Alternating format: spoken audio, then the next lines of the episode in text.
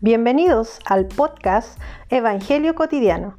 Esta primera temporada, el pastor Francisco Valdivia nos compartirá el significado del servicio y cómo involucrarnos en él. Muy bienvenidos sean todos ustedes a este nuevo podcast Evangelio Cotidiano. Y en esta primera temporada, que va a contar con ocho capítulos, vamos a reflexionar acerca del significado de nuestro servicio a Dios y de cómo podemos llevarlo con, con eficacia, con excelencia. El propósito es recibir abundante inspiración para servir a Dios con ánimo, fuerza, y lo más importante, llenos de paz, humildad, gratitud y gozo en el Espíritu. Eh, lo primero que vamos a decir tiene que ver con el dar y el recibir. Muchas veces tenemos un mal concepto de lo que servir a Dios significa. En Mateo 6:24 el Señor Jesús dice, ninguno puede servir a dos señores, porque o aborrecerá a uno y amará al otro, o estimará al uno y menospreciará al otro. No podréis servir a Dios y a las riquezas. Lo primero que vamos a decir es que el Evangelio en sí no se centra en nuestro servicio a Dios, sino en el servicio de Cristo a favor nuestro. Conocido es el verso de Pablo en Hechos 17:25, cuando dice que Dios no es honrado por manos humanas como si Él necesitara de algo, sino que al contrario, Él nos da a todos vida, aliento y todas las cosas. A Job también Dios le dice, ¿quién me ha dado a mí primero para que yo restituya?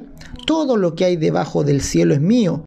Y también Cristo dice acerca de sí mismo, no vine a ser servido, sino a servir. Por lo tanto, es un error muy común pensar que nuestra salvación y nuestro servicio a Dios corren como una carretera de doble vía, eh, por un lado tomamos algo de Dios en la salvación, pero por otro damos algo de nosotros a Dios en nuestro servicio. Algunos creen que solo recibimos de Dios en el momento de la conversión y que de ahí en adelante somos nosotros quienes tenemos que dar de nosotros al Señor, como si fuera una carretera, digamos, de dar y de recibir. Sin embargo, la verdad es que tanto nuestra salvación como nuestra santificación y aún nuestro servicio a Dios son cosas que recibimos de Él. Así es, nuestro servicio es un don de Dios, es un regalo de Él. Nuestras obras en el Evangelio son frutos de su gracia. Es como cuando plantamos un árbol, ¿verdad? El árbol no debe preocuparse por alimentarse y por dar fruto a la vez.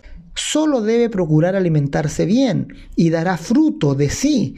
Es su naturaleza dar el fruto. Si el árbol se alimenta bien, el árbol no tiene otra opción sino fructificar.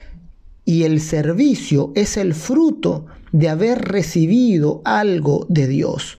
Fíjate en lo siguiente, la escritura dice que servimos a Dios en aquellos trabajos que Él preparó de antemano, que servimos motivados por una inspiración que procede de Él y servimos mediante el poder que solo Él nos da. Es decir, todo lo relacionado, las herramientas que tenemos para el servicio, son cosas que proceden de Él. Por tanto, el servidor no es alguien que da a Dios en primer lugar, sino alguien que ha aprendido a recibir de Dios muchas cosas y tiene tal riqueza espiritual que puede compartir con otros. El servicio cristiano es entonces tomar más y más de Dios, beber de Él, gracia sobre gracia, y tener abundante riqueza espiritual para bendecir a otros. Eh, en esta misma línea es interesante revisar el concepto de hedonismo cristiano, acuñado por John Piper en su libro Deseando a Dios. Piper demuestra por la escritura que el hedonismo cristiano es el primer motivador al servicio, es decir, que Dios no nos motiva en la escritura a servirlo por miedo a la condenación o miedo al castigo, que no nos motiva solo por una gratitud como si tuviéramos que retribuirle algo de lo que Él hizo por nosotros, sino que nos motiva al servicio por nuestro propio placer y beneficio. El Señor nos abre los ojos a las recompensas eternas y nos motiva a servirle por el bien de nuestro propio espíritu. Esto es importante. Servimos a Dios por nuestro propio espíritu, por el bienestar de nuestro propio espíritu, porque amamos nuestro espíritu, es porque servimos a Dios. También, ¿verdad? En el mismo libro se hace una interesante comparación tomada del verso que leímos al comenzar eh, sobre este contraste acerca de servir a Dios o a las riquezas. Nos preguntamos entonces, ¿cómo servimos al dinero? No nos arrodillamos delante de la tarjeta de crédito, ¿verdad? Ni le hacemos un altar a la chequera. Servimos al dinero tomando más de él, deseando insaciablemente más de lo que él promete darnos, permitiendo que el dinero nos brinde completa seguridad y alegría. Ahora preguntamos también, ¿cómo entonces servimos a Dios? Pues de la misma manera, tomando de Él cada día más, deseando sus promesas más que a nuestra propia vida, permitiendo que Él se convierta en nuestra única fuente de paz, alegría y satisfacción. La pregunta es entonces, ¿a quién serviremos? ¿De quién tomaremos esperanza, felicidad? ¿De quién tomaremos satisfacción? Esa es la el desafío que el Señor nos hace, dejar de servir a todos los demás señores para servirlo a Él. Es decir, que solo obtengamos de Él nuestra paz, nuestra seguridad, que solo obtengamos de Él nuestra satisfacción, nuestra esperanza, ¿verdad? nuestra alegría, nuestro gozo. Eso significa servir a Dios. Eh, así pues, en conclusión y como primer principio que vamos a aprender, es que servir a Dios no es tanto hacer algo por Él, no es tanto de dar de nuestros recursos para Él, sino tomar de Él, recibir de Él. No es nosotros dándole algo a Dios, sino que es Él compartiendo con nosotros su propio carácter misionero, sus propias riquezas espirituales, para que la compartamos con otros. En segundo lugar, diremos que el servicio se realiza en el templo. Toda esta temporada tratará del servicio en el templo. Revisaremos en los episodios siguientes cómo cada elemento del templo, que nos dice el libro de Hebreos que es figura y sombra de las realidades presentes, nos indica, nos enseña un aspecto fundamental del servicio a Dios.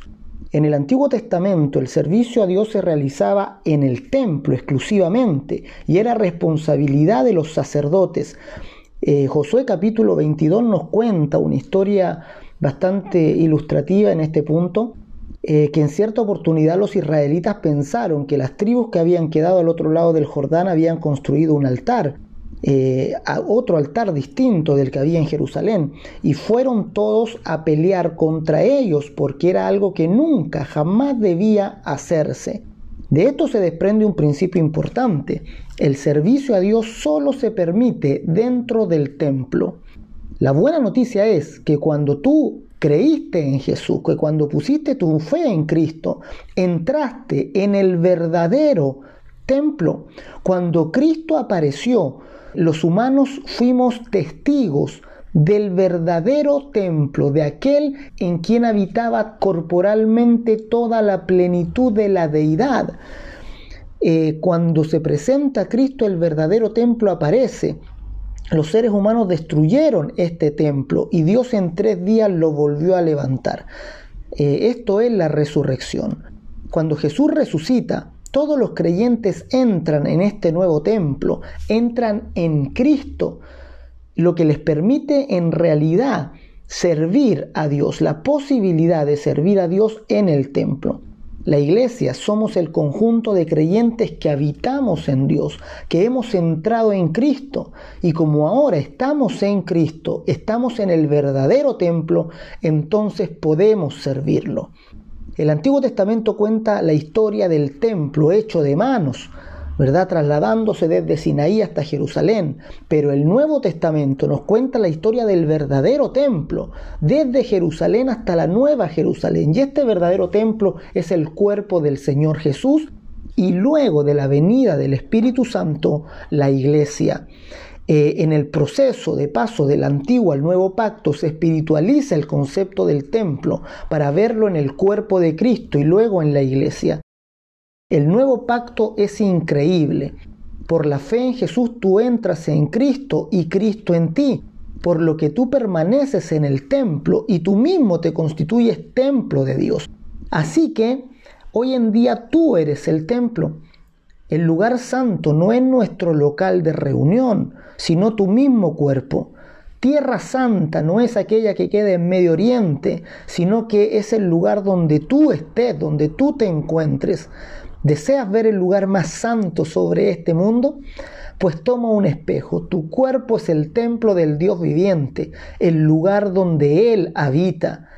También es el lugar donde servimos a Dios y donde llevamos adelante el mismo oficio sacerdotal delante del Señor. De esta manera tú sirves en el templo, no en un lugar específico, sino en Cristo, y donde sea que estés, permaneces en Cristo y Él permanece en ti. En todo tiempo y en todo lugar estás de servicio santo a Dios. Por lo tanto, mi amado, mi amada, camina como un sacerdote santo, camina como alguien consagrado a su misión, como una nueva criatura que toma de Dios más y más, que se deleita en Él, que sirve a Dios obteniendo de Él las riquezas del Espíritu y que obtiene paz, seguridad y alegría de su relación con Dios. Sirve al Señor con libertad en todo tiempo y en todo lugar.